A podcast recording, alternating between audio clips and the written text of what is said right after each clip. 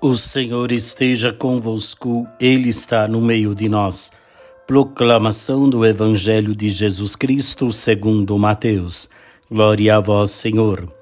Naquele tempo, disse Jesus aos seus discípulos: Nem todo aquele que me diz Senhor, Senhor, entrará no reino dos céus, mas os que põem em prática a vontade de meu Pai que está nos céus.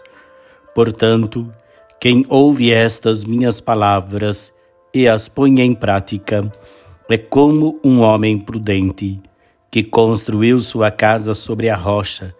Caiu a chuva, vieram as enchentes, os ventos deram contra a casa, mas a casa não caiu, porque estava construída sobre a rocha.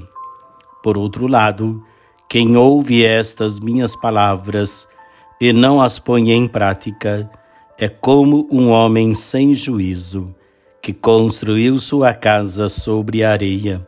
Caiu a chuva, vieram as enchentes, os ventos sopraram e deram contra a casa, e a casa caiu, e sua ruína foi completa. Palavra da salvação. Glória a vós, Senhor. Muito bem, meus queridos irmãos, no evangelho que acabamos de ouvir, está a conclusão do Sermão da Montanha.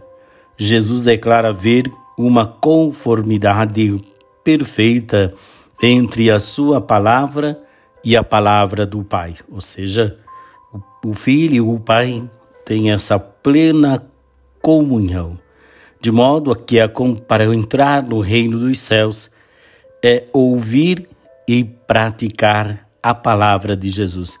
Ou seja, nós devemos estar atentos para ouvir e praticar a palavra que ouvimos.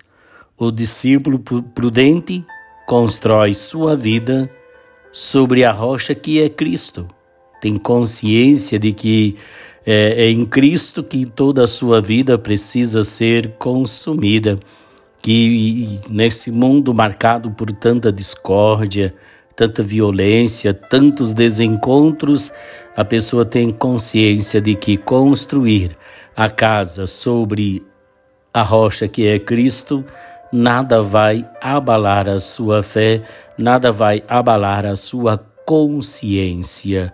Portanto, meus irmãos, que você possa se perguntar: eu estou construindo a minha casa sobre a rocha ou sobre a areia? Aonde que eu estou colocando a minha confiança? Que possamos em Cristo colocar a nossa confiança, construir a nossa casa, a nossa vida. O Senhor esteja convosco, Ele está no meio de nós. Abençoe-vos o Deus Todo-Poderoso, Pai, Filho e Espírito Santo. Amém. Uma ótima quinta-feira para você. Paz e bem.